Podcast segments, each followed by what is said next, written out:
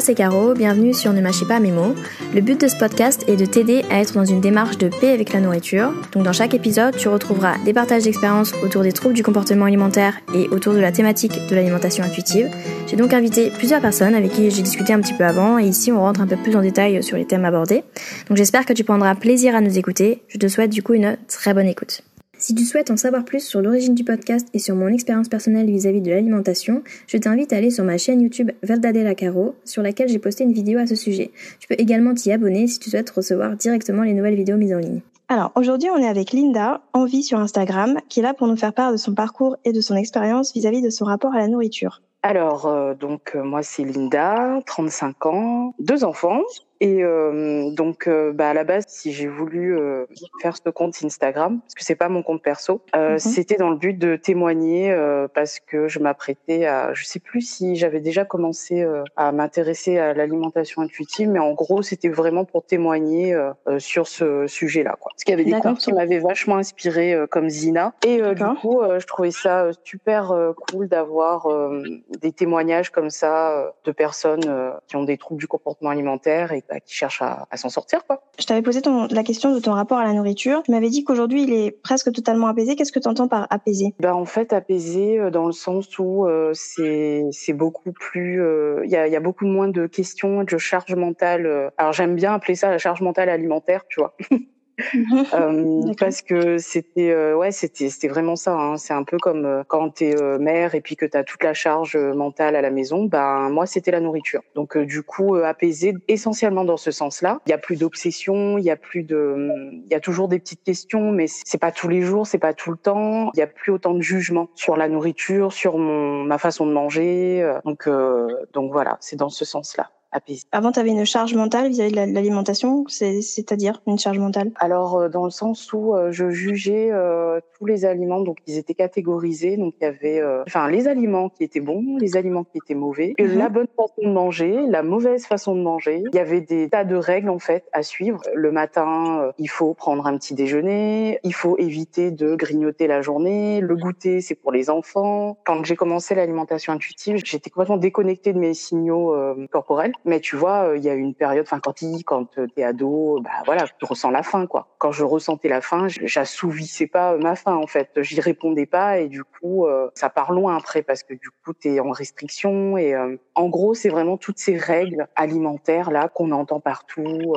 Là, j'en ai cité quelques-unes, mais il y en a tellement. les cinq fruits et légumes par jour, pas trop gras, pas mhm. trop sucré, pas trop salé. C'est même pas juste dans le, la sphère familiale, c'est vraiment partout. Donc, t'entends ça chez toi, t'entends ça dehors bon bah c'est difficile quoi je pense euh, après d'y Tout à fait. Quoi. Du coup euh, tu parlais de TCA justement. Tu m'as en amont tu m'as parlé d'hyperphagie et de boulimie. Est-ce que tu peux les définir? Bah du coup la boulimie euh, enfin la boulimie l'hyperphagie pour moi c'est alors faudrait que je demande à un professionnel mais euh, j'ai du mal à enfin j'arrive à définir la boulimie vomitive de la boulimie non vomitive. Mais tu mhm. vois par exemple la boulimie non vomitive pour moi c'est de l'hyperphagie. Mais bon après je suis pas professionnelle hein, donc mais en tout cas c'est sûr l'hyperphagie donc euh, moi, c'est euh, des espèces de crises où en fait, euh, je vais manger en grande quantité sur un, un petit laps de temps. Quand je vais aller manger, je me dis pas je vais faire une crise en fait. C'est c'est presque comme si je voulais avoir un contrôle, c'est-à-dire que je prends le paquet de gâteaux en me disant bon bah j'en mange tant. Sauf que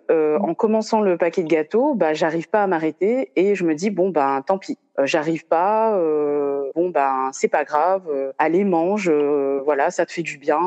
En fait, j'associe ça à vraiment une, c'est comme si c'était une l'échec de la perte de contrôle. Parce qu'à la base, c'est une espèce de forme de contrôle, de se dire euh, on va manger tant, on va pas dépasser comme d'habitude. Sauf que mhm. après, quand t'es dedans, bah t'arrives pas à t'arrêter et du coup bah tu t'en veux, tu te sens pas bien, tu culpabilises. Et là t'es au 36e dessous et bon ben mhm. comme pour plein de gens dont j'ai entendu les témoignages, ben foutu pour foutu, on continue et là on se rend compte euh, quand on a fini parce que c'est, en tout cas dans mon cas, euh, c'est vraiment la sensation physique qui va me faire arrêter. À partir du moment où je vais me sentir mal physiquement, que j'arriverai vraiment plus à avaler quoi que ce soit, que là la crise elle s'arrête. Je décide pas de me dire euh, bon bah stop, ça y est, t'as assez mangé. Il y a, c'est vraiment une perte de contrôle totale quoi. Et par rapport à l'hyperphagie, alors moi j'avais vu une, une vidéo du docteur Zermati qui lui expliquait qu'apparemment il y avait deux sortes d'hyperphagie, donc euh, l'hyperphagie qui était plutôt là euh, dans le sens anesthésie euh, émotionnelle, où tu veux anesthésier tes émotions,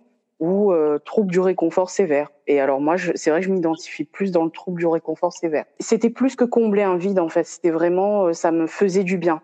Tu vois, c'est. Euh, après, je me sentais mal, mais sur le moment, c'est quelque chose qui me soulage, qui me fait du bien. C'est presque un, réflexe de survie presque. À quel moment tu t'es dit que c'était la nourriture euh, qui, qui allait te réconforter? Et, et pourquoi tu tombais dans cette dans cet excès de, de, de consommation du coup Qu'est-ce qui, qui déclenchait ça en fait? Alors je pense euh, que personnellement j'ai toujours aimé manger. Les souvenirs que j'ai quand j'étais petite, euh, c'était toujours euh, euh, quelque chose que j'aimais faire en fait. Euh, et ça m'a pas posé de soucis jusqu'à l'âge de 8 ans à peu près. Par contre, tu vois, quand tu es petite et qu'il y a, y a, il arrive à un âge où en fait tu te développes un petit peu au niveau du corps. Et mmh je pense que c'est à ce moment-là que bah, ma mère, en l'occurrence, a eu peur de mon corps qui se transforme et elle a à ce moment-là commencé à me dire que bah, voilà, fallait pas trop manger, fallait faire attention. C'était pas forcément des crises d'hyperphagie à ce moment-là que j'avais, mais c'était euh, voilà euh, de, de, ouais de, de manger euh, en cachette. je mangeais plus que ma faim parce que chez nous on n'avait pas le droit de se resservir. Donc du coup ben au début tu prends et puis quand tu te rends compte que mince j'ai encore faim et puis tu sais que t'as pas le droit de te resservir, bah la fois d'après tu te sers plus. Et, euh, et du coup, bah, comme après, tu as peur de manquer, de te dire euh, mince, euh, est-ce que j'ai pris assez, machin. Donc automatiquement, à chaque repas, je prenais plus. Et puis c'est pareil, c'est pas comme si je pouvais laisser dans mon assiette. C'était super mal vu aussi. Donc c'était, tu vois, c'est paradoxal parce que bah, dans un sens, on te dit euh, de pas te resservir, et dans un autre sens, on te dit oui, tu sais, faut pas laisser dans ton assiette parce que il y a alors le truc très raciste, mais bah il y a les petits Africains, ils meurent de faim, donc et donc euh, tout ça, je pense, euh, bah ça, ça fait une espèce de petite boule de neige qui grossit, qui grossit, et qui ensuite, euh, à un certain moment, devient une avalanche. Et l'avalanche, je la caractérise comme les crises d'hyperphagie. Parce que tu vois, dans mon souvenir, j'ai pas de, de, de, visualisation de moi, genre adolescente, en train de faire une crise d'hyperphagie, par exemple. C'est arrivé plus tard, vers la fin du lycée mais avant, euh, c'était plus des moments où, euh, où euh, bah, je mangeais en cachette pour pas être jugée, quoi. Tu vois, c'était plus, c'était plus des trucs comme ça, mais c'était pas non plus incontrôlable. C'était je mangeais en cachette pour me faire plaisir, quoi. Pour toi, en fait, oui, voilà, tu te cachais en fait parce que tu, c'était à ton sens, enfin, pour toi, à ce moment-là, c'était négatif de manger, de trop manger ou de manger plus que ta faim, parce que tu te cachais en fait. Donc pourquoi tu te cachais? Ouais, c'était euh, bah, c'était mal perçu euh, par ma mère, donc euh, du coup, moi aussi, je le percevais comme quelque chose de négatif en fait. J'avais pas de de pensée précise derrière, mais je savais que c'était mal, que c'était mal parce que j'avais eu des réflexions où on me disait euh, oui, bah calme-toi un peu. Euh, tu quoi, tu vas manger tout ça euh, Même les aliments euh, chez nous, les aliments, ils étaient très notés aussi, enfin très connotés mauvais et bon. Le gras, le mhm. sucré, c'était mauvais et alors j'avais le droit de prendre un goûter, euh, mais par contre, euh, je, on grignote pas quoi. On grignote pas la journée. Euh, euh si t'as faim, t'attends à midi quoi. On mange à midi, on mange le soir, on mange au goûter, et entre ces horaires-là, on ne mange pas. Pas normal d'avoir faim à ce moment-là quoi. Donc du coup, tu ressentais de la, de la, frustration finalement. Ah oui, totalement. Oui, oui. Et puis mon climat familial, il, il était pas génial parce que tu vois la, la, sphère familiale dans laquelle j'ai grandi. Euh, c'était euh, une mère euh, qui a elle-même du mal avec sa, son propre corps. Enfin, elle, elle, avait beaucoup de mal en fait avec son image et avec ce qu'elle pouvait renvoyer. Donc en fait, elle était c'est un peu euh, quelqu'un qui portait un costume toute la journée. Et ce costume-là, il est fait d'apparence, de règles de bienséance, euh, et euh, pour pour cacher un profond mal-être. Et du coup, bah, c'est compliqué après, je pense pour elle, qui se vit déjà comme ça, de, de transmettre après la notion de voilà qu'il n'y a pas de, de, jugement de valeur à donner à son corps ou à sa propre mmh personne parce qu'elle elle est enfermée dans ce schéma là en fait euh, quand je pense à moi petite, euh, je vois la petite fille blonde, aux cheveux longs, aux yeux bleus, hyper valorisée parce que j'étais hyper polie, j'étais sage, la petite fille mhm. idéale quoi, tu vois, la petite fille euh, euh, rêvée, la petite fille des magazines, la petite fille qu'on veut en fait, euh, qui fait pas de vagues. C'était très valorisé. On me le faisait comprendre à chaque fois, tu vois. Ah c'est super, tu vois, elle est ah elle est tellement polie, elle est tellement gentille, ah c'est bien, c'est bien, c'est super, c'est bien, ah c'est super d'avoir une enfant comme ça et du coup mmh. c'était très valorisant pour ma mère, mais c'était aussi très valorisant pour moi quelque part, tu vois. Parce que du ah, coup, tu te construis comme ça finalement. Et du coup, ben, c'est tout dans l'apparence. Et les seuls moments où euh, je me sens pas, où j'ai pas le sentiment de devoir être la petite fille gentille, c'est quand je suis chez ma grand-mère. Tu vois, elle avait pas de règles particulières. Euh, et c'est surtout chez elle que je mangeais, en fait. Parce que ma grand-mère, elle avait pas euh, tous ces, ces jugements d'apparence. Euh, j'avais vraiment, quand j'étais chez elle, j'avais vraiment le sentiment d'être aimée pour moi, quoi. Tu vois, euh, avec euh, moi en entier quoi parce que bon j'étais pas parfaite tu vois euh, personne n'est parfait et euh, et je pense que ouais ce que j'ai ressenti chez ma grand-mère c'est qu'elles sont foutées en fait elles sont foutées de quand je faisais par exemple une connerie c'est la connerie qui a jugé c'était pas moi en fait tu vois ça mhm. ça n'engageait pas ma personne voilà alors que à la maison euh, c'était tout l'inverse. Je faisais une connerie, c'était moi, euh, j'étais une méchante, euh, mais t'es mmh. bête, tu vois, c'est des phrases que j'ai entendues moi souvent. Il y avait la mmh. valorisation, puis il y avait la dévalorisation, mais t'es bête ou quoi C'est la personne que j'étais qui était jugée et non pas les actions. Mais je pense que quand tu as un schéma récurrent, bah ça, ouais, ça, ça t'apporte des complexes en fait.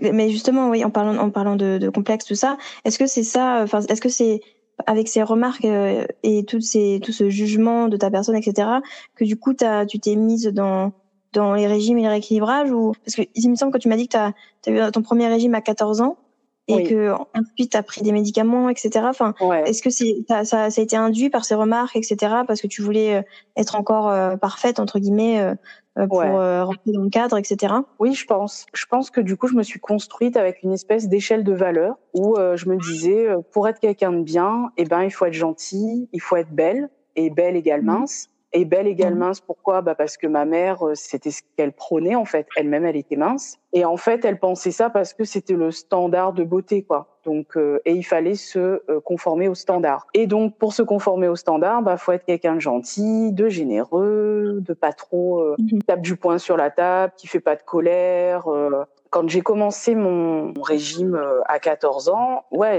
j'étais déjà très complexée. J'ai pas le souvenir d'un moment avant l'âge de 8 ans. Bah, en fait, pourquoi 8 ans? Parce qu'avant ça, mhm. je, je pense j'avais pas trop conscience en fait. En fait, euh, je te dis 8 ans, mais ça se trouve c'était peut-être 9 10, mais euh, j'ai vraiment le, le, le, souvenir de euh, quand mon corps il s'est transformé en fait. Quand j'ai commencé à avoir mhm. un petit peu de poitrine et que euh, à l'époque alors bon, j'ai 35 ans. Donc à l'époque les séries qui étaient ouf, c'était euh, Hélène et les garçons. Et j'ai le souvenir d'être complètement euh, subjuguée par une des, un des personnages que je trouvais euh, absolument magnifique et belle. Et mhm. c'est marrant parce que elle, alors elle avait le corps standard, mais par contre, tu vois, elle avait les cheveux coupés à la garçonne, qui n'était pas du tout euh, le critère de beauté euh, de référence à l'époque. Et pourtant, alors elle, je la trouvais magnifique et je voulais absolument couper mes cheveux comme elle. Quand j'ai voulu couper mes cheveux, donc ma mère déjà de base, elle me dit, tu vas te couper les cheveux, mais tu vas jamais lui ressembler. Enfin, t'as vu. Moi, je l'ai vraiment pris dans le sens, déjà, t'as pas son corps, donc pourquoi tu veux lui ressembler ressembler alors que de toute façon, euh, tu n'y arriveras pas, quoi, même avec une coupe de cheveux. Bon, j'étais une enfant têtue, donc j'ai insisté, insisté, elle a fini par me couper les cheveux. Et là, l'horreur. Quand elle m'a coupé les cheveux, je me souviens que moi, je trouvais ça cool. J'avais pas de jugement positif ou négatif. Je trouvais ça mhm. cool parce que, ben voilà, j'avais les cheveux coupés comme la fille que euh, je trouvais cool en fait. Sauf que euh, la première réflexion de ma mère, c'était ah mais t'es horrible. Tu vois, je t'avais dit ça te va pas. Mais tu vois, comme j'avais un esprit un peu de contradiction, elle dit n'importe quoi, donc je l'écoute pas. Et quand j'arrive à l'école, eh ben tout le monde euh, peut choquer en fait. J'avais pas le, le socle nécessaire pour encaisser en fait, puisque bah tout était basé sur l'apparence. Et eh ben là, tout s'est effondré si tu veux. Mm. Je me suis dit euh, mince. Oh donc en fait, euh, là, je suis moche. Et donc si je suis moche, bah, je vais plus être acceptée. Ou les gens, ils vont me rejeter. Et vu que j'étais, euh, c'était super important pour moi la validation, la reconnaissance. Tu vois, j'avais peur d'être abandonnée. Donc euh, ça, c'est pareil. Je pense ça vient du fait que bah, j'ai grandi avec ma mère, j'ai pas connu mon père. Donc je pense que ça, ça a joué aussi. Tu vois, sur euh, il y a eu la peur de l'abandon qui devait être là, voilà. Mais plus un autre truc, plus un autre truc, plus un autre truc. Bah voilà, les circonstances ont fait que bah, les complexes, ils ont explosé. Et à ce moment-là, et ben après, tu vois, j'ai fait partie de ces filles qui ont eu leurs règles super hyper tôt. Mhm. Euh, ma poitrine, elle s'est développée très tôt par rapport à toutes mes copines. Donc là, c'est pareil. J'étais différente en fait, et je voulais pas être différente parce que être différente, ben, c'est sortir du lot. Et moi, je voulais pas sortir du lot. Moi, je voulais me conformer aux exigences euh, qu'attend euh, la société, Mhm. qu'attendait ma mère. euh. Et du coup, ouais, à, partir de ce moment-là, il y a aucun moment où j'ai considéré mon corps comme quelque chose soit de positif ou de neutre. Ça a toujours été négatif. Il y a toujours quelque chose qui clochait, toujours. Et le régime, il a commencé à 14 ans parce qu'à ce moment-là, quand j'étais au collège, donc le sport, il était donc obligatoire. hein. Et c'est vrai qu'au lycée, bon bah voilà, alors j'étais bonne élève, mais euh, tu vois le sport, euh, voilà, je m'en foutais un peu en fait. Quand c'était des sports qui m'intéressaient, bon ben voilà, c'était cool. Mais par contre, quand c'était genre l'athlétisme que je détestais, et ben avec les copines, euh, voilà, on faisait en sorte de pas y aller, de trouver des, des astuces et tout. Donc forcément, ben mon corps il bougeait moins, tu vois. Et je pense qu'à ce moment-là, j'ai pris un petit peu de poids, genre je sais pas, ça devait être genre un ou deux kilos. Hein. Et euh, bah ça s'est vu et donc euh, j'ai certainement eu une remarque avec ma mère parce que je me souviens que elle était toujours en train de juger, tu vois, quand je mangeais, c'était toujours oui. euh, je trouve que tu manges quand même euh, beaucoup. euh. Puis 14 ans, bah c'est le lycée, t'as des copines, tu te compares. Pour moi, la beauté c'était une taille 36. Donc comme je faisais un 38, Mhm. euh, bah peut-être que je devrais essayer de faire un 36. Et le jour où j'arrive devant ma mère pour lui dire, euh, bah je veux faire un régime, elle me dit le plus simplement du monde, euh, ok, je connais un médecin acupuncteur, bah on va commencer par ça. Le premier régime parce que c'est la première personne qui m'a dit en tant que professionnel, ah bah les aiguilles ça va pas suffire, hein. voilà, ça ça va faire son travail que si euh, tu manges euh, moins gras, moins sucré, euh, faut pas manger entre les repas. euh, Mhm. Et euh, donc ben voilà, le discours est renforcé et puis après ben on tombe dans dans, dans le cercle infernal, c'est-à-dire que bah, évidemment ça n'a pas fonctionné, hein, Mhm. euh, je t'apprends rien. Bah, Bon. Bien sûr. Et après, donc, j'ai repris même un peu Et du coup, après, ben, je, comme j'étais au lycée, que j'avais pas trop de marge de manœuvre, et ben, du coup, euh, je faisais pas vraiment des crises d'hyperphagie, mais euh, il y avait quand même la restriction qui avait fait son boulot dans le sens où, euh, euh, bah, je me cachais un peu plus pour manger. C'était une période aussi où on était un peu en précarité au niveau enfin, socialement parlant. Donc, j'avais pas accès aux choses qui me donnaient envie. Donc, euh, si tu veux, moi, bah, je mangeais chez les copains, chez les copines. J'allais chez eux et puis parce que eux, ils avaient tout ce qui me faisait envie. Et comme il n'y avait pas ma mère pour me surveiller, ben, ben voilà, c'était les moments où j'étais en open bar, quoi. Je mangeais, euh, c'était cool et du coup, c'était réconfortant. Voilà, tu Mhm. vois, ça a renforcé encore ce mécanisme de ah ben tu vois, euh, ça fait vraiment du bien de manger en fait. Toutes ces choses là qui font que après ben je, je développe euh, au fur et à mesure euh, l'hyperphagie et je me suis même posé la question est-ce que l'hyperphagie, est-ce que ça touche euh, les gens qui de base avaient des complexes, tu vois?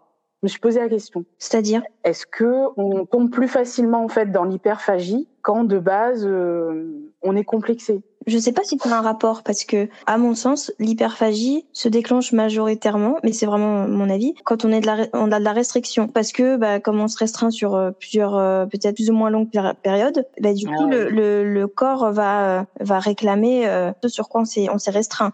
Donc après, est-ce que ça, ça, ça a un rapport avec les complexes? Je je sais pas en fait mais je pense que en tout cas tu as une plus grande culpabilité peut-être enfin je sais pas hein, je, je sais pas si c'est comparable mais tu as peut-être une plus grande culpabilité après avoir eu tes crises parce que justement tu complexes déjà sur ton corps et euh, tu te dis bah euh, si euh, vu, tout ce que je viens de m'empiffrer euh, je vais je vais grossir quoi Ouais, ouais, je vois ce que tu veux dire. Ouais, je pense que, bah, en plus, ça expliquerait ce que je suis en train de te dire, tu vois, ce côté où pendant des années, des années, j'ai pas vraiment fait de crise d'hyperphagie et que, au bout d'un moment, bah, effectivement, au bout d'un certain temps où la restriction a été mise en place, et ben, voilà, badaboum, tu vois, le, le retour de flamme, quoi. Oui, parce qu'en plus, euh, effectivement, tu te rends pas forcément compte. Et puis, il y y a plusieurs, euh, il y a plusieurs facteurs à la restriction. Ça peut être, comme tu dis, le, le côté social où tu peux pas euh, financièrement accéder à certains aliments, le côté diabo diaboliser ces, ces aliments et le, le côté euh, beaucoup de remarques vis-à-vis de ces aliments si tu les manges. Donc, ça fait tout un, tout un beau mélange pour la restriction euh, pure et dure. Ouais, ça. Et ça dure plusieurs années, mais enfin, pour moi, euh, maintenant je me rends compte, hein, c'est devenu un peu plus clair pour moi, mais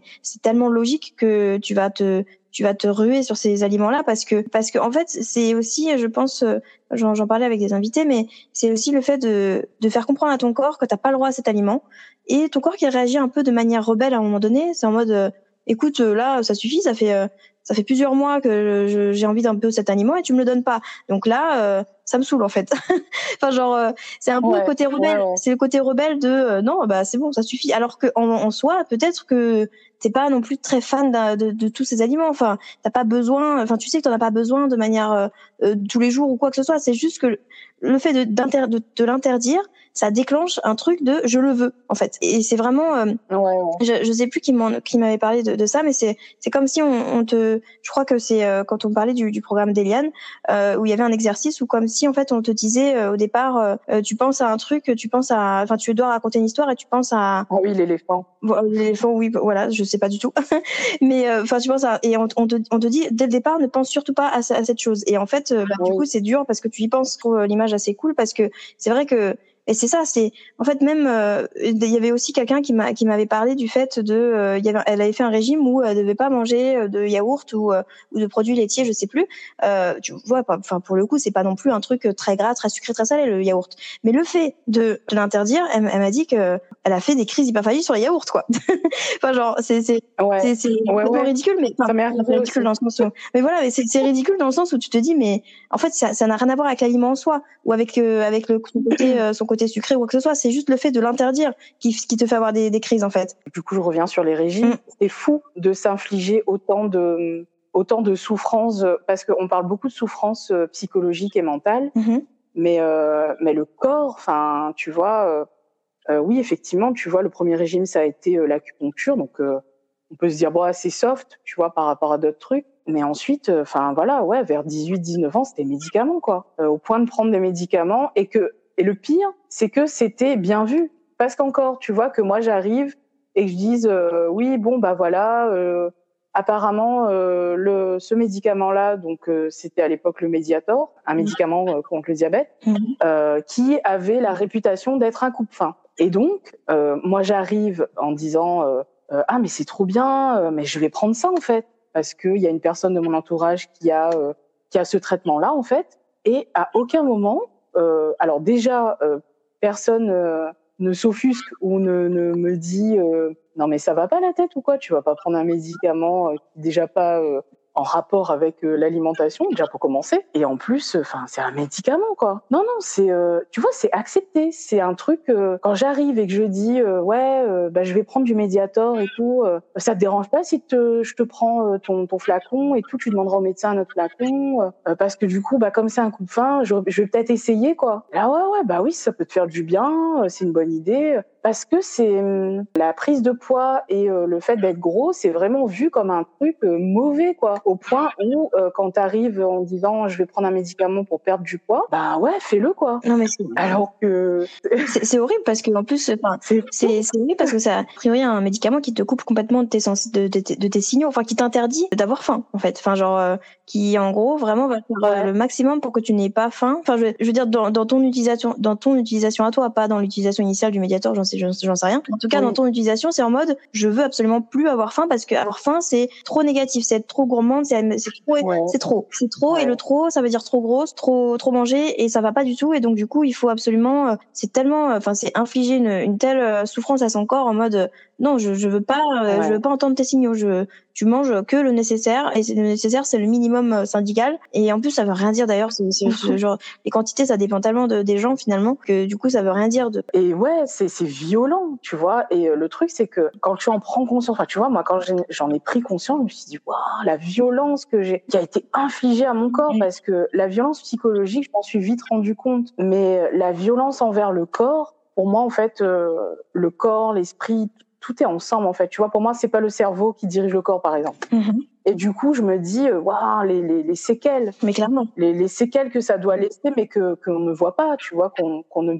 peut même pas euh, imaginer parce que bah, parce qu'on s'est pas penché sur la question et que et que ben actuellement, euh, voilà, c'est plus facile de dire que le cerveau il commande et puis le corps il suit, tu vois. Mais il y a parce qu'il y a tellement de choses qu'on n'a pas encore découvertes et mais du coup, ouais, c'est et c'est forcément ancré dans ton corps et et puis après, c'est pas fini, tu vois, parce qu'après, bah, je, je, une fois que j'ai fini le Mediator, parce que j'ai été contrainte en fait euh, de quitter euh, euh, mon environnement familial et d'aller, j'ai déménagé en fait très loin. Mhm.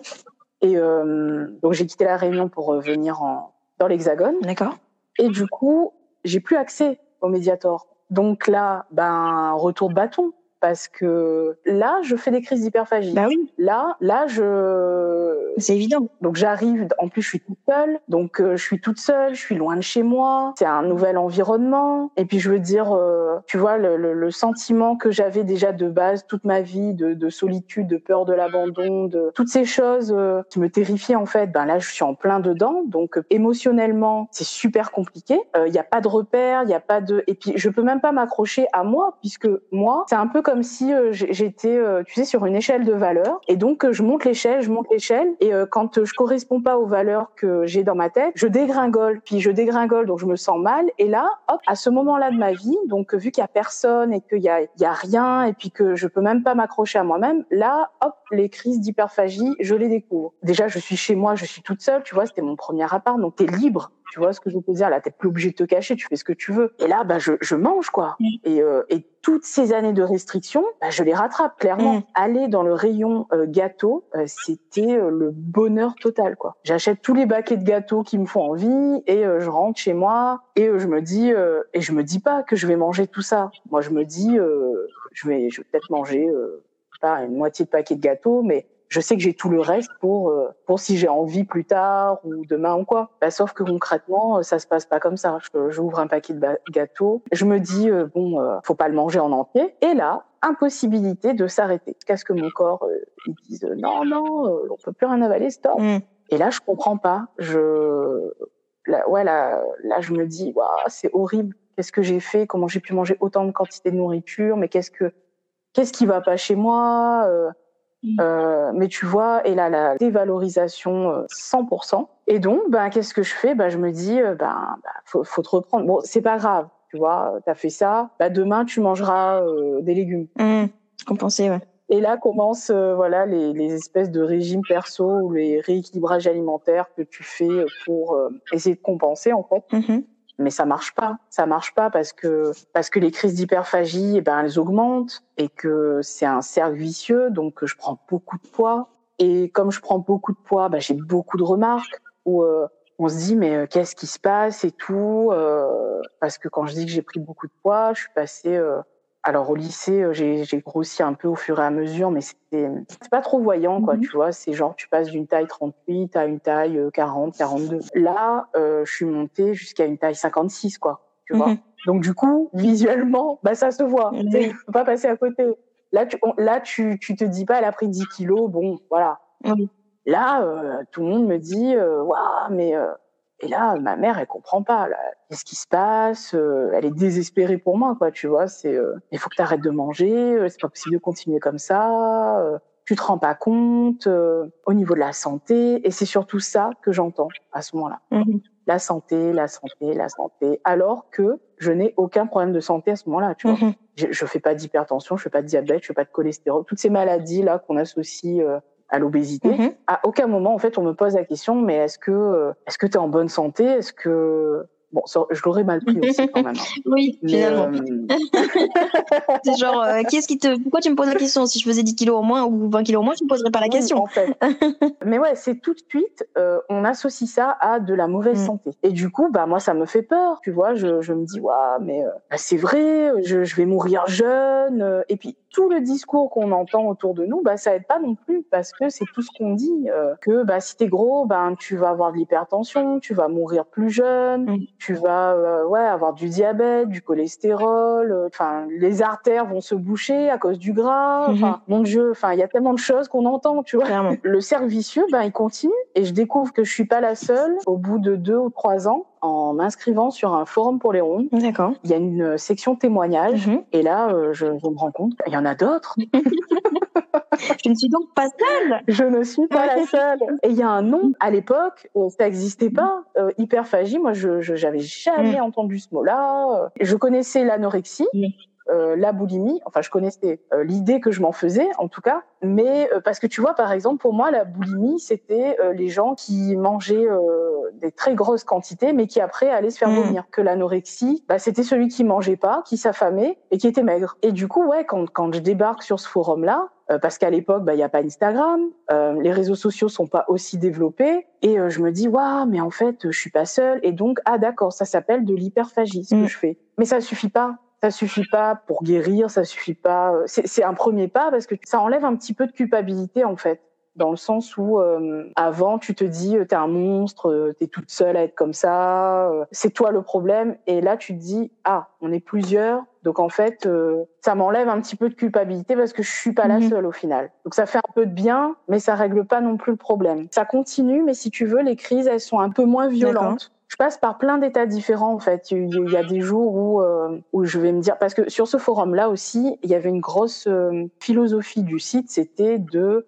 on est rond, on n'a pas à avoir honte. Donc du coup, déjà moi, ça me permet d'avoir un nouveau regard, tu vois, sur le fait de me dire ah, il y en a qui sont grosses et qui s'aiment. Mais je le crois pas hein, à ce moment-là. C'est ce que je lis, mais au fond de moi, je me dis n'importe quoi c'est pas possible d'être gros et de se de s'aimer de, de se trouver beau quoi. Genre euh, je me disais euh, elles s'assument c'était vraiment ça dans ma tête. Elles s'assument mais non elles peuvent pas vraiment s'aimer quoi. Pour toi le, côté euh, gros de toute façon ça t'est forcément associé à un mal-être. Pour moi et puis pour moi gros c'est pas beau hein. c'est ma vision de la beauté c'est vraiment la personne mince quand enfin ouais les, les personnes moi je me trouvais moche. Et je me trouvais moche parce que être grosse c'était pas beau et euh, quand je voyais les gens gros dans la rue ou euh, n'importe où, pour moi, ils étaient pas beaux. Les, les, c'est les gens minces qui étaient beaux. Mhm. Et ouais, et puis ça fait partie de cette grossophobie euh, qui nous touche mhm. tous, parce qu'il y a la grossophobie internalisée, puis il y a la grossophobie systémique voilà, de la mhm. société. Internalisé dans le sens euh, quand on n'en prend pas conscience. Oui, tu vois. C'est ça. Quand on n'en a pas conscience et ouais, que c'est même pas un truc euh, visible quoi. Ça me fait penser à, hum, au reportage de Gabrielle Dédier, mhm. On ne naît pas gros, où euh, elle explique justement que bah les gros, ils, on les voit pas parce qu'ils se cachent. Et c'est vrai, tu vois, à l'époque, je voyais pas. Et même quand tu vois, mon,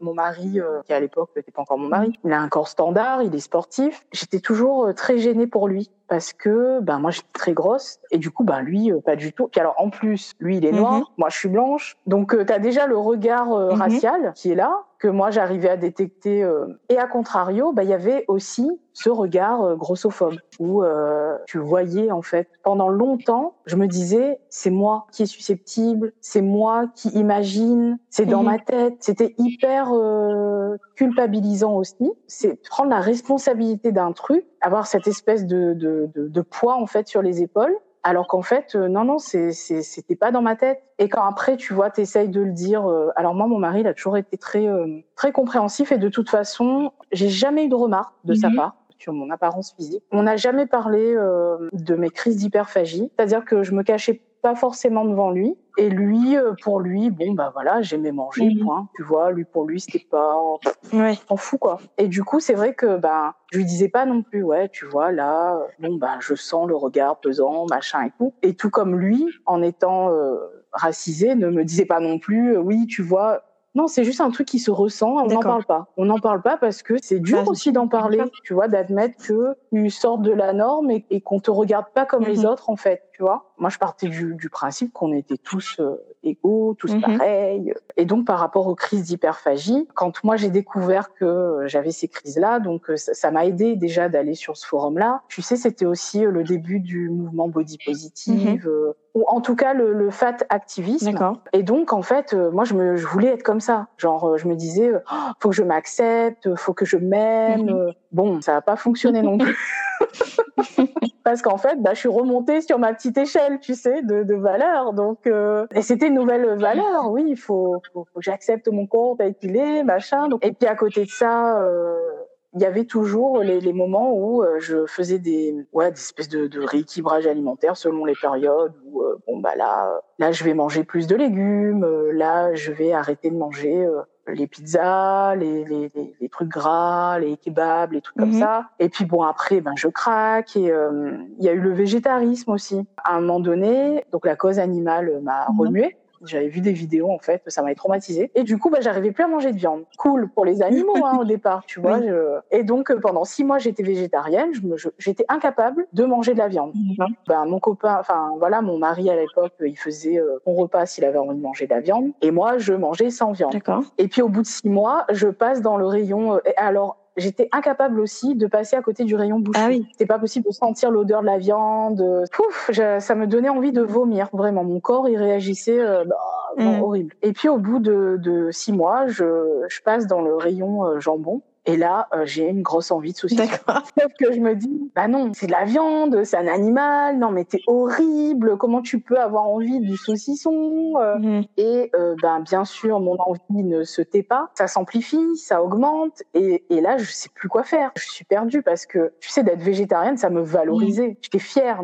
Ouais, je suis végétarienne. euh, Je suis accordée à mes Mhm. valeurs, tu vois. Donc, euh, et au final, ben, l'envie de saucisson, elle est tellement forte que je finis par craquer. Et là, ben, grosse crise d'hyperphagie. Grosse crise d'hyperphagie parce que effectivement j'étais en restriction, pas pendant les six mois, euh, mais pendant euh, toute la période où, euh, à partir du moment où j'ai envie du saucisson et que je ne le fais Mhm. pas, ben voilà, on retombe dans la restriction et là je m'effondre encore une fois parce que je suis pas accordée à mes valeurs. Donc là, hop, j'étais sur l'échelle, je dégringole. Ça a continué comme ça. Ensuite, il y a eu le, le régime de la faim et de la satiété. Donc, quand j'ai découvert le docteur Zarmati, il avait écrit le livre Maigrir sans régime. D'accord. Je lis le livre et donc je fais le fameux régime de la faim et de la satiété. Alors, il y a des choses euh, super cool parce qu'en fait, euh, moi, j'ai découvert grâce à ça que c'est pas les aliments qui faisaient grossir. Et là, ça, ça a été un choc dans mes Mhm. pensées parce que, bah non, tu dis lui, c'est n'importe quoi, il est fou. en plus, il te dit, si tu as envie de manger du chocolat tous les jours, mange du chocolat tous les jours. Vois ce que ça fait. Mhm. Et c'est exactement ce que j'ai fait. Moi, quand j'ai lu son livre, euh, je me suis dit, ok, euh, là, ce qu'il me dit, c'est que je peux manger ce que je veux quand je veux. Je l'ai pris comme ça, en fait. Et donc, euh, à cette période-là, t'es accro aussi à, à des jeux sur Internet. Donc, du coup, j'étais très occupée aussi euh, à Mhm. côté. Et donc, si tu veux, bah, je, ouais, je mangeais vraiment euh, quand j'avais faim, euh, mais surtout parce que j'étais très occupée, hein, je pense. Hein. Et comme j'avais lu ce livre-là, et bah, du coup, je mangeais euh, tout ce qui me faisait envie. Pour te donner un exemple, ça m'était arrivé pour un repas de manger juste un lion. Tu sais, la barre Ah oui. chocolatée, le lion. Et ça me suffisait parce qu'en fait, je m'arrêtais à satiété. Je me disais, bah là, euh, voilà, je n'ai plus faim. Je sens que, euh, voilà, mon ventre ne crie plus. Euh, je me posais pas la question de savoir si j'avais encore envie de manger, puisque pour moi, une fois que les signaux de faim sont arrêtés, bah il faut arrêter de manger. Donc en fait, j'ai arrêté de manger et puis je repartais dans mon activité. Comme j'étais accro à des Mhm. jeux en ligne, donc sur cette période-là, j'ai perdu énormément de poids, quinzaine de kilos à peu près. Ah oui. Le retour des gens, c'est ah c'est super, mais comment t'as fait euh? Et là, bah ma réponse c'est quoi? Ah bah j'ai rien fait, j'ai mangé tout ce que je voulais. et là non mais n'importe quoi, qu'est-ce que tu racontes et tout? Si si, je te jure, j'ai mangé que ce qui me donnait envie. Hein. Mais c'est pas vrai, elle nous ment. Elle a forcément fait un régime, mais elle veut pas nous, nous le dire quoi. Elle veut pas nous donner la, la solution, tu sais, genre c'est un, un truc miracle et donc on partage pas quoi. C'est- C'est horrible. quoi. Franchement, comment on peut penser ça? C'est un truc de fou. là. Mais du coup, euh, là, je suis et là, je suis valorisée, tu vois. Et pareil, euh, sur le site de jeux en ligne, euh, j'étais, j'étais super fort. Et donc, c'était aussi un truc qui me valorisait où je me disais, euh, tu vois, t'assures. Et euh, après d'avoir vu que j'avais perdu du poids, ouais, t'as vu, euh, t'as perdu du poids et tout, mais c'est trop bien. Donc là, j'étais au top, tu vois. Sauf que bah, j'étais, euh, je, je mangeais pas à ma faim. J'ai pas repris beaucoup de poids, tu vois, après ça, parce que ben, je suis tombée enceinte Mhm. J'étais tellement valorisée par euh, le fait d'être enceinte, c'est-à-dire que rien que d'être enceinte, les gens, ils étaient euh, ultra bienveillants, ils s'en foutaient de mon apparence, ils s'en foutaient de mon Bah oui. poids. Euh, et j'ai eu euh, de la chance parce que tu vois, j'ai pas eu de gynécologue grossophobe, j'ai pas eu de donc même si j'étais encore grosse, bah j'ai quand même perdu 15 kilos quoi, et en six mois, donc euh, euh, c'était vu comme un truc extraordinaire. Donc du coup, quand je suis enceinte, on me fait pas de réflexion. Moi-même, j'ai pas de jugement sur mon corps parce que parce que je me sens bien, je me sens valorisée. Je- Le truc, c'est que je ne pense pas à moi. Je pense à mon Mhm. bébé. Donc, euh, si j'ai envie de manger euh, tel truc, bah c'est normal. Euh, c'est pour mon bébé. Donc, en fait, la valeur que je donnais à l'alimentation, c'est-à-dire un truc très euh, connoté négatif, Mhm. euh, sauf en cas de crise où c'était un truc positif parce que ça me faisait du bien. Toutes ces valeurs, toutes ces idées, toutes ces règles, elles étaient évanouies parce que euh, le bébé, euh, il a besoin de ça. On se pose pas de questions en fait. Voilà, c'est surtout ça. On se pose pas de questions. Voilà, il n'y a pas de règles. Tu manges quand t'as faim, tu manges ce que tu veux. De toute façon, c'est pour prendre soin de ton Mhm. bébé. Les trois premiers mois de grossesse, j'ai mangé, j'ai pu, man- alors j'avais des fortes nausées. La seule chose que je pouvais avaler, c'était le McDo. Ah bon? Je n'ai mangé que du McDo, ouais, bizarrement. Mais euh, je crois que, alors je suis pas sûre, hein, c'est une rumeur, hein, euh, on avec des pincettes. Il disait que, tu sais, euh, il y avait des espèces de substances un peu anti-vomitives Mhm. dans Oui. les produits industriels type McDo. Je sais pas si c'est vrai ou pas, mais Voilà. Si c'est le cas, bah, ça pourrait expliquer ça. Mais je ne sais pas. Mais c'est vrai que pendant trois mois, je mange que McDo. C'est la seule chose qui ne me dégoûte pas et que je ne rejette pas en fait. Le premier trimestre est terminé, je n'ai plus de nausées et hop, je découvre que oh, le McDo, je peux pas. Et là, euh, je découvre que j'ai envie de légumes. Mmh. Donc euh, les légumes, ça faisait pas partie de mon alimentation parce que ma mère déteste ça. Et puis c'est particulier parce qu'à la Réunion, bah, la cuisine réunionnaise, euh, tu manges des plats, euh, c'est souvent le riz, les légumineuses, donc euh, haricots rouges, haricots mmh. blancs et de la viande. Donc euh, voilà, ou du poisson. Mmh. Quand il n'y a pas les légumineuses, donc les haricots rouges, les haricots blancs ou les gros pois, du coup quand t'as pas ça dans ton assiette, on te remplace ça par des breads. Donc c'est des espèces de salades. Voilà, pour donner une idée, c'est des espèces de feuilles de salade que tu fais cuisiner euh, avec euh, des oignons, de l'ail, euh, du thym, voilà, et que tu manges avec le riz et avec la viande ou le poisson. Ça, c'était les légumes que je mangeais. De temps en temps, il y avait les tomates et la salade verte, tu sais, les mhm. crudités. Mais en règle générale, il n'y avait pas vraiment de, c'était pas une passion les légumes à la maison et c'était pas obligatoire à chaque repas et c'était très limité en termes de variété. Donc du coup, euh, quand je me retrouve enceinte de mon premier enfant, euh, j'ai cette envie de légumes. Je me dis euh, waouh parce que parce que pour le coup, quand j'ai quitté le noyau familial, j'ai jamais ressenti d'envie de manger des légumes. Moi, quand je mangeais les légumes, c'était parce qu'il fallait manger des légumes, parce que c'est bon pour la santé, parce qu'il bah faut manger des légumes. Point. Il y a, il y a, c'était pas, ça partait pas d'une envie quoi.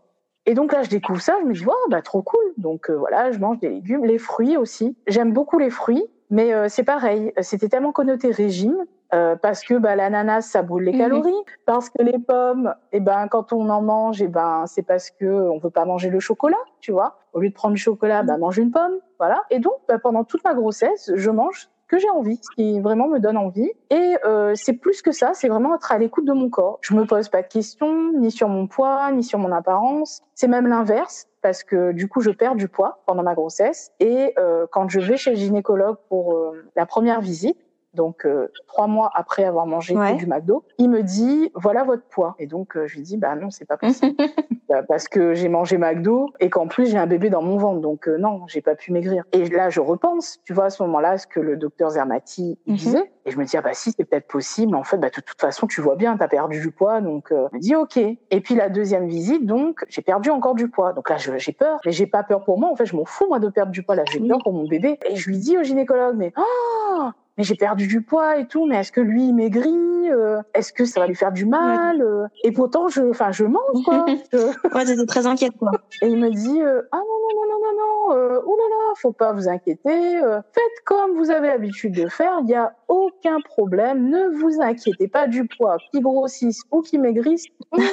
D'accord. Quand je te dis que j'ai eu un super gynéco, voilà, et euh, pas du tout grossophobe alors que tu vois j'étais enfin je ouais quand j'ai commencé ma grossesse j'étais quand même à, en taille de vêtements je faisais un 50 tu vois 50 52 donc euh, j'étais pas mince donc j'aurais pu tomber sur un médecin euh, qui me dirait euh, oui, euh, bah écoutez, voilà, en plus avec la grossesse, vous allez prendre du poids certainement, nanani, nanana. Non, non, moi j'ai eu la chance de tomber sur un gars super mhm. cool. Et donc, bah forcément, moi je continue dans cet état d'esprit de on s'en fout du poids. J'accouche et l'anecdote, c'est que quand j'accouche, au moment de sortir de l'hôpital, donc moi j'avais prévu, tu sais, dans ma valise de maternité, ma tenue de de sortie d'hôpital. Et là, bah, je mets mon pantalon et il tient pas. Genre euh, vraiment, genre je mets mon pantalon, ah il tombe. Et là donc je suis perturbée. Euh, J'appelle mon mari, je lui dis euh, écoute, euh, ramène-moi un pantalon, mais un ancien pantalon, je, je, sais pas ou un truc, une ceinture ou parce que mon pantalon il tient pas. Et me dit ton, ton pantalon il tient pas. Et je lui dis bah en fait je l'ai enfilé, mais il tombe. Ça m'a choqué. Je me suis même pas dit à ce moment-là ouais, waouh c'est trop bien et tout a maigri. parce que j'étais pas du tout dans cette optique-là j'étais j'étais pas bien après la naissance de mon premier. J'ai fait une, une dépression postpartum, donc euh, ouais, j'étais loin de tout ça, quoi. loin du physique, loin de. J'étais très préoccupée par autre chose. Et euh, une fois que ça allait mieux et que voilà, je m'occupe de mon bébé, etc. Il y a euh, toute cette période où ben je reprends un peu de poids, mais pas trop non mhm. plus. Euh, C'est-à-dire que ça fait un peu le yo-yo. Je perds un peu, je reprends, je perds un peu, je reprends parce que les crises d'hyperphagie elles se sont pas envolées en fait euh, elles sont toujours là parce que manger, ça reste un moyen de réconfort chez moi. Et après, bah il y a euh, il y a le mhm. sport qui arrive, il y a la période où euh, où j'ai plus de temps pour moi, où je me dis euh, oh ben voilà, tu vois, ce serait bien que tu fasses du sport. Au début, c'est plus pour me faire du bien à moi, mais ça devient très vite le moyen de mhm. perdre du poids. Parce que du coup, je m'affine. Je suis un peu plus tonique et on me le fait remarquer. Mhm. Tu vois, toujours. On me fait même la remarque de me dire ah bah tu vois, t'avais un beau visage et c'était dommage quoi. Mais non. Et euh, si, donc euh, donc ça me conforte toujours dans l'idée que bah être mince, c'est ce qu'il faut faire quoi. Tu vois, c'est c'est comme ça que tu seras accepté. Et qu'importe euh, les, les moments où j'ai pu être mince, les moments où j'ai grossi de ouf, dans le miroir, il y a toujours les complexes. Il y a toujours quelque chose qui va pas. Mhm. Donc tu vois, c'est pas qu'une question de poids aussi. Il y a il y a, y a tous les autres complexes en fait. Mais euh, du coup, euh, enfin, là en fait, la question que je me posais quand tu parlais, c'est là tu parlais beaucoup du passé, etc. Mais ce que je me pose comme question maintenant, c'est qu'est-ce qu'il en est aujourd'hui en fait? Qu'en est-il aujourd'hui? Quel est ton rapport à ton corps aujourd'hui et ton rapport au sport et, tout ça en fait aujourd'hui? Il y a encore euh, très peu de temps, je mm-hmm. ça me perturbait justement ces questions-là parce que j'avais le sentiment que t'es euh, qu'il y avait un truc qui, mm-hmm. qui était là mais que j'arrivais pas à expliquer en fait un mélange de plein de trucs qui sont arrivés dans ma vie. Mais mhm. tu vois, typiquement, en fait, la semaine dernière, j'ai eu une discussion euh, avec quelqu'un et j'ai pris conscience en fait de mon schéma de fonctionnement. De prendre conscience de mon schéma de fonctionnement, bah, j'ai réussi à comprendre, en ce qui me concerne, que à chaque fois, euh, le point commun, c'était la valeur que j'ai remarqué aussi. Hein. Dans ta façon de euh, parler, je parles beaucoup de valoriser, de d'être euh, mis en avant, etc. Tu en parles énormément. Donc oui. oui, oui, clairement. Oui, parce que pour moi, c'est le ciment de tout j'avais besoin de mhm. toujours donner de la valeur à tout, que ce soit moi, que ce soit ma façon de, de parler, ma façon de dire les choses, mon moyen de manger, enfin ma façon de manger, mon alimentation, euh, mon corps, parce qu'au final, eh ben je reproduisais à chaque fois le même schéma, tu vois. Euh, quand je me lançais dans le minimalisme, eh ben c'était pour ça. Quand je me lançais dans l'écologie, c'était pour ça. Quand je me lançais dans dans les régimes, c'était pour mhm. ça. Quand je me lançais dans le body positif, c'était pour ça.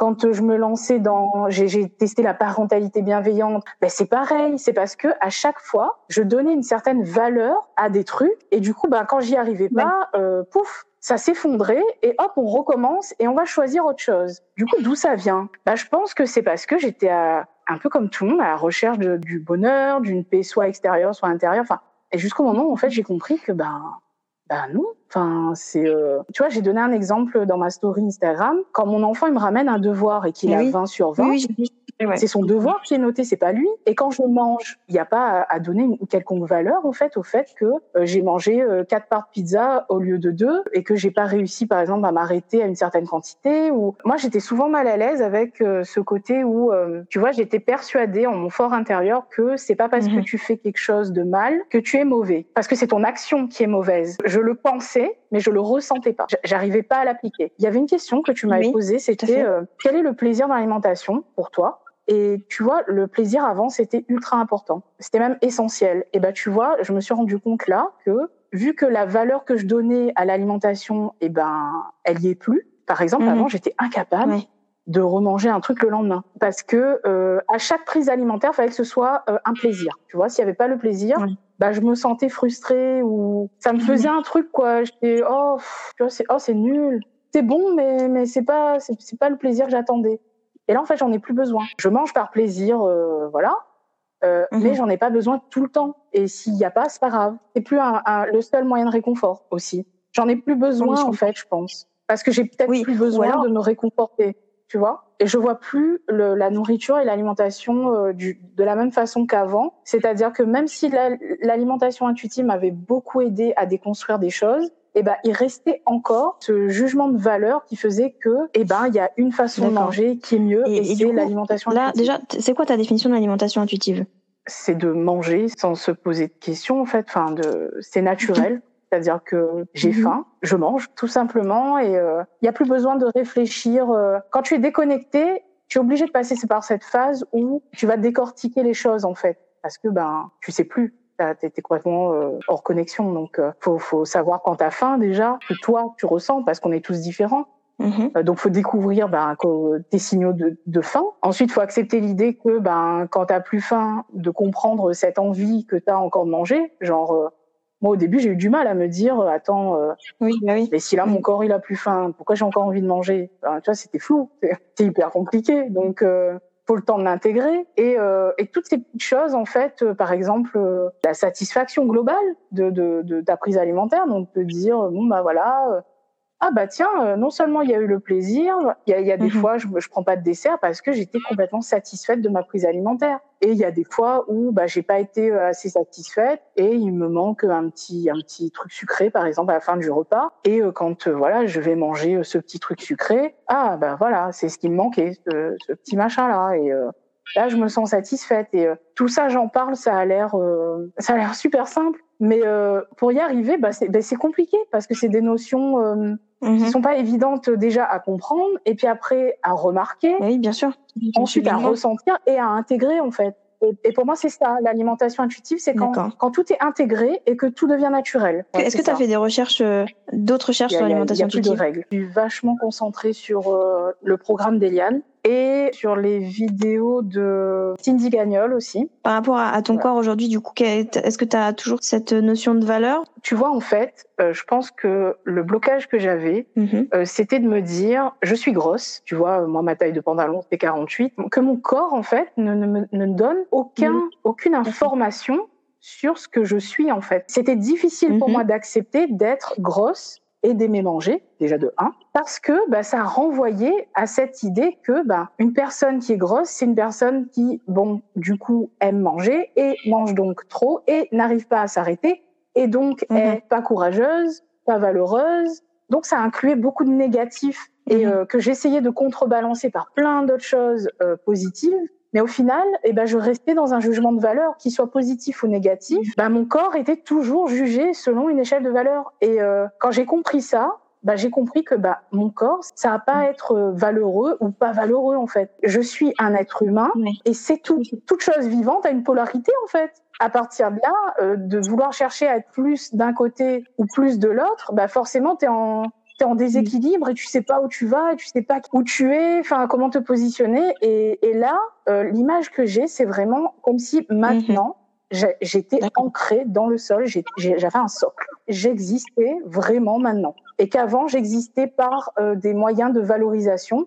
Aujourd'hui, j'existe comme je suis, dans mon entièreté. Et donc, forcément, ben, mon corps, euh, je le vois plus comme un truc euh, positif ou négatif. C'est, c'est mon corps. Moi, je pense quand même que ce qui est important, enfin ce que je- j'essaie de prendre en compte, moi, c'est le présent. Ouais. C'est genre qu'est-ce que je fais maintenant qui va influer sur quand même euh, ma façon d'être, etc. Enfin, c'est quand même important euh, de- d'avoir euh, bah, du coup des valeurs quand même. Enfin, je veux dire des valeurs et des principes pour se sentir bien avec soi-même déjà et aussi avec les autres parce que bah on n'est pas non plus seul. Enfin, après accepter aussi qu'il y a des moments où on est on est moins bon. Enfin, on est moins bon, on est moins on est une moins bonne personne. Enfin, je sais pas comment expliquer, mais mais ça arrive à tout le monde à tout moment en fait. C'est pas genre on doit pas être parfait tout le temps, être hyper euh, dans le dans la perfection de soi-même, dans le dans le meilleur de soi-même. C'est juste des fois, euh, on fait des, des, des choses cool, on, on est des choses cool, et des fois non en fait. C'est juste, euh, mais pas chercher l'équilibre. Juste, ça se fait tout seul en fait normalement. Euh, C'est pas évident, en fait, euh, à conceptualiser. C'est super dur de se sortir Mm. de l'ego. Parce qu'en fait, sans qu'on s'en rende compte, nous, hein, mais euh, on, on ramène tout à l'ego. Pour moi, c'est l'intérêt commun qui doit primer, tu vois. Euh, le sport, pendant longtemps, euh,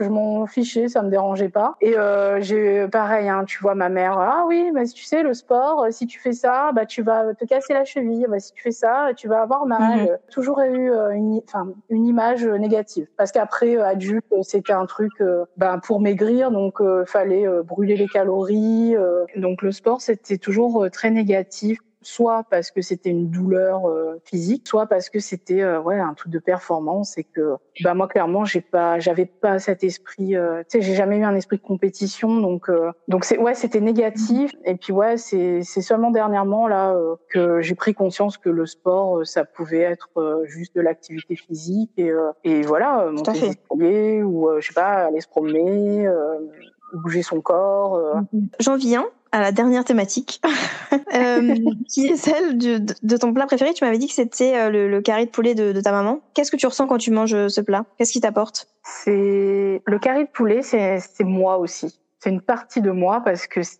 Mhm. le- c'est un plat donc de de la Réunion.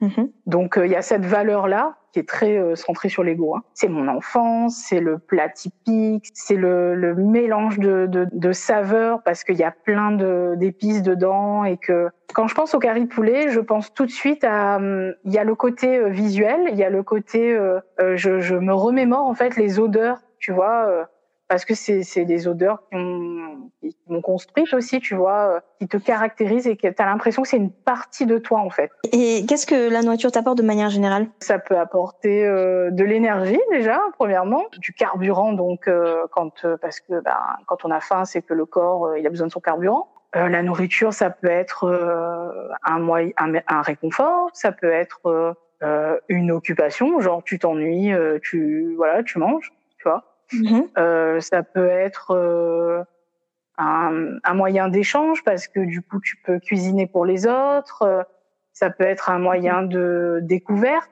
euh, parce que du coup tu peux tester des trucs, euh, t'ouvrir à, à d'autres choses, à des mhm. nouvelles saveurs et tout. Donc, quel conseil tu donnerais aux gens pour les aider à faire la paix avec la nourriture? bah, D'apprendre à, à se connaître, à faire connaissance avec soi, mais pas que d'essayer de comprendre en fait que ouais, on est important parce qu'on est un être humain dans le sens où euh, on est capable de faire plein de choses et euh, il y a des choses qu'on peut construire et on peut guérir des gens, etc. Mais on le fait pas tout seul. On fait partie du d'un monde entier en fait et de, de se détacher de l'idée qu'on doit être quelqu'un de bien, quelqu'un de mauvais, de, de se détacher de, de, des valeurs et mhm. euh, pour mieux ensuite comprendre le fonctionnement du monde et, et ne pas croire qu'on a tout sur nos épaules en fait, parce que ça, ça peut vite euh, être dangereux et t'enfermer dans une bulle. Les troubles du comportement alimentaire, c'est un symptôme de quelque chose de plus profond. Et qu'est-ce que c'est que ce truc profond? Bah voilà. Mm. Je pense qu'il faut aller vers ça. Mais du coup, voilà, ça se, ça se termine là. Je merci beaucoup, euh, Linda. Du coup, euh, merci à toi encore mille fois. Hein, Merci à toi d'avoir écouté ce podcast, j'espère qu'il t'aura plu. Si tu as des questions, n'hésite pas à les mettre en commentaire si tu veux les partager ou à me contacter en privé sur euh, mes différents réseaux sociaux euh, en barre d'infos. Si tu es sur YouTube, n'hésite pas à aimer et à partager si tu as apprécié. Euh, également, si tu as des TCA et que tu es en voie de guérison ou que tu as eu des TCA et que tu en es guéri, n'hésite pas à me contacter si tu souhaites partager ton expérience ici également. Muito obrigada et à te logo.